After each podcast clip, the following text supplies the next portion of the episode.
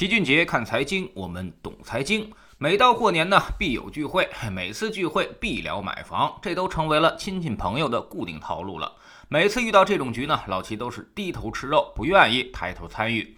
因为呢，我说的别人肯定都不爱听，但在大部分人眼里，那房价永远是上涨的，买房就是最好的投资方式。甚至年前有次聚会，还有个哥们儿信誓旦旦地说，历来都是深圳先涨，上海跟随，北京后涨，所以现在深圳和上海都涨了，那北京肯定也要涨了。之所以有这个判断呢，就是因为他去年买了两套房。但其实深圳、上海、北京这个顺序，也就是二零一六年那波上涨才出现的，之前呢一直。这都是北京、上海在先，深圳在后。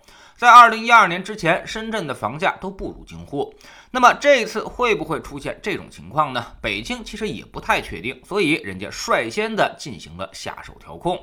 就在年前的时候，北京出台了一系列的措施。第一呢，就是约谈中介打击哄抬价格的行为，挂牌价不得高于成交价，否则房源就会被屏蔽。还隐藏了带看数量、成交数量这些容易引起恐慌的指标。第二呢，就是约谈自媒体，鼓吹炒房的自媒体全都被警告了。第三呢，就是市政府相关负责人接受采访的时候，用了非常强硬的四个字：绝不允许任何形式投机炒房、渲染炒作。第四呢，就是收紧房贷。北京现在各家银行也已经是一贷难求。第五，严查经营贷违规流向楼市，特别是最近蠢蠢欲动的学区房，全款买学区房的将被列为核查的重点。这其实就是北京的绝招了。其实一直以来呢，经营贷流入楼市都不是什么秘密了，很多中介都会告诉你，只要名下有公司就能操作。甚至他会给你找个公司，最低利息能到百分之三点八五，把国家用来支持实体经济发展的钱挪给你买房用，放款很快，利息又低，现金出来转几到手，银行就基本失去了监控。比如你爹妈通过公司把经营贷给贷出来，然后转给你远房的二舅，再通过二舅的子女转回给你，那么钱走了一大圈，最后呢还是回到了自己手里，然后就可以拿着这些低利息的钱去全款买房了。当然，一般经营贷的时间都没那么长，但人家也没想拿那么长时间，盘算着三五年之后把房子一卖就能发大财了。甚至还有坏人教大家用多张信用卡连环套现，再加上消费贷、信用贷去炒房，不少人呢已经是趋之若鹜。所以我们才看到了为什么那么多的有钱人个个都能够全款买房。其实呢，这些钱的来源可能有一多半都见不得光，甚至可以说一千万以上的房子，只要是全款买的，都可以好好的查一查，基本上一查一个准儿。特别是那些。动辄几千万的豪宅和学区房，一般人呢根本拿不出这么多的钱，所以必然是有蹊跷的。即便不是经营贷，那么也可能会涉及很多的问题，包括什么收入来源是否合法、是否依法纳税、是否有资产转移的嫌疑等等。所以这招绝对管用，只要银行行动起来，彻底落实进行严查，别的不说，绝对会把很多有钱人给吓退了。一般人恐怕会不愿意出这个眉头，因为买几千万房子的人，那肯定不是打工赚来的钱呀。那么每笔钱是否都能说得明白，这个还真不一定。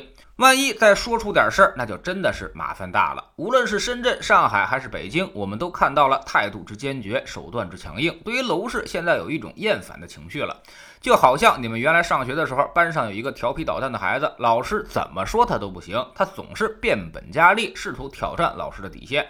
那么你猜老师最后会怎么样呢？当耐心耗尽之后，很可能就会下手越来越重。所以老齐其实不怕楼市作妖，他越是折腾，政策调控的力度也就越大，不断的给骆驼身上加稻草，最后一定会出现矫枉过正，然后说不定什么时候就会突然之间逆转。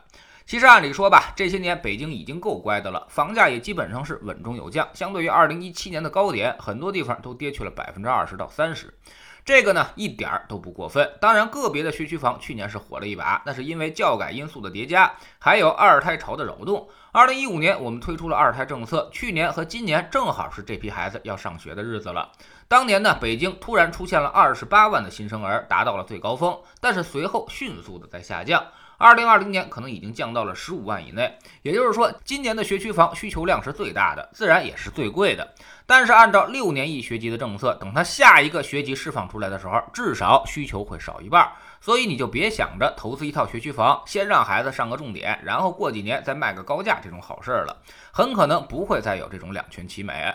孩子上重点就意味着大量的资金损失，除非特别稀缺的那种学区房，绝大多数的房子可能会在下一个学期到来的时候都会变得泯然众人，变成普通的住宅。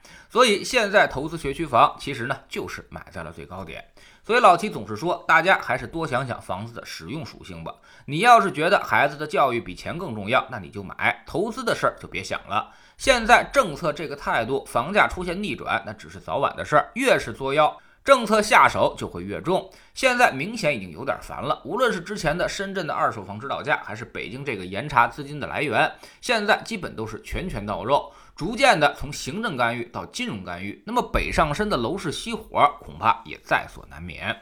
知识星球找齐俊杰的粉丝群。春节这几天呢，我们好好的给大家复习了复习功课。昨天呢，给大家讲了一下如何在投资中增加自己的胜算，如何根据一些数据指标分析市场的高低位置，以及判断周期变化的发展方向和提前布局。我们总说投资不是打板算卦，而是应对之道，一切行动其实都有据可循。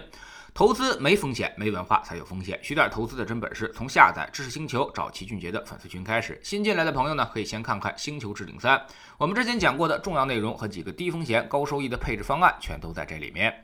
知识星球老七的读书圈里，我们正在为您带来《中国城市大洗牌》这本书。昨天我们说到了一个很重要的问题：房子白送都没人要，可能吗？哎，当然可能，而且并不偏远。就在日本东京周边的几十公里的地方，有很多房子其实都是白送的。为什么会这样？咱们会不会也会发生类似的情况呢？多了解一些世界其他地区的情况，哎，你就不会对房子这么狂热了。正所谓无知者才无畏。下载知识星球，找老齐的读书圈，每天十分钟语音，一年为您带来五十本财经类书籍的精读和精讲。您现在加入，之前讲过的一百九十多本书，全都可以在星球读书圈的置顶二找到快速链接，方便您收听收看。读书圈学习读万卷书，粉丝群实践行万里路，各自独立运营，也单独付费，千万不要走错了。苹果用户请到老齐的读书圈同名公众号里面扫描二维码加入，三天之内不满意全额退款，可以过来体验一下。